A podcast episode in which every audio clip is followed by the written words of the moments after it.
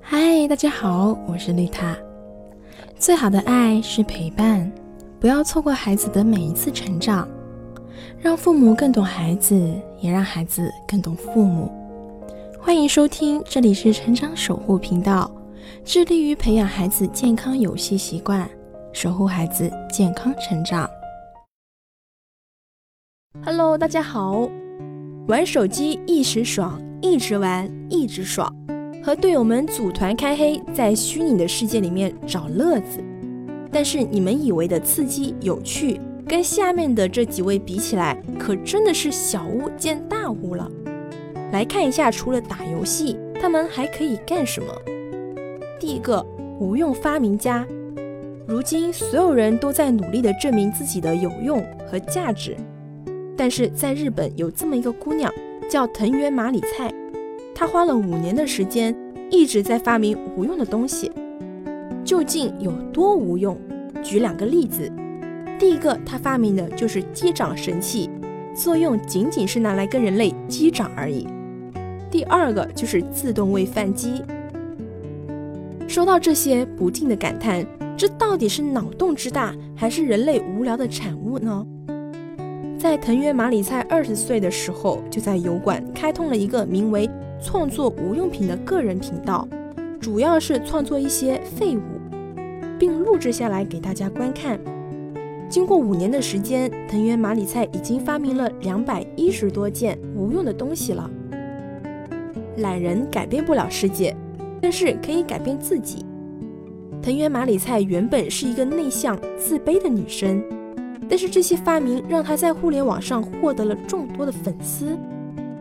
藤原麻里菜说道：“我靠着发明无用的东西，居然能赚到钱，简直是奇迹！好感谢生活呀！”所以他也决定将这个作为本职工作。父母对儿女的决定更是大力支持，成为了藤原麻里菜的第一批忠实粉丝。藤原麻里菜也说道。虽然做的都是一堆没有用的东西，但这就是我脑子里所想的东西。我想用这些发明来表达一个真实的我。第二个就是少年宫崎骏。如果看过宫崎骏的动漫《偷东西的小人》，那你一定知道微缩的小房子。而十八岁的猫祖竟然把它做了出来，巴掌的大小，对每一个细节都非常认真。难道这就是别人家的孩子吗？如今猫主已经是一个二十岁的大男孩了，已经成立了自己的工作室，有了想要做一辈子的事情。而他制作的微缩景物获得了网友的一致称赞。但是谁能想到，猫主这个动画里，模型制作、摆放跟摄影这些工作没有经过任何的专业训练。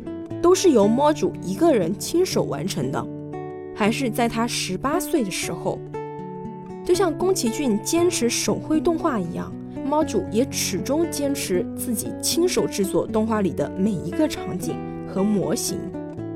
尽管这需要更多的时间和精力，但是猫主始终认为做自己喜欢的事情是很有趣的，这大概就是热爱的力量吧。看到这里。原来除了打游戏，还有那么多事情可以做。那么问题来了，有同学认为打游戏可以锻炼创造力，组团开黑可以培养团队协作能力。但是当我们沉溺在手机屏幕里的虚拟空间时，也会渐渐地丢掉对现实世界的想象力呀。所以年轻人，你有着无限的可能，把自己的爱好兴趣越做越大，凭一己之力改变生活。同样是宅，那就宅得更高级一些吧；同样是玩，就让我们玩得更精彩一些吧。现在不妨就放下手机，去探索属于你的世界，去尝试更多的可能性吧。而各位家长们也要支持孩子们的梦想呀，好好守护他们小小的才华，说不定下一个有趣的灵魂就是您家的孩子。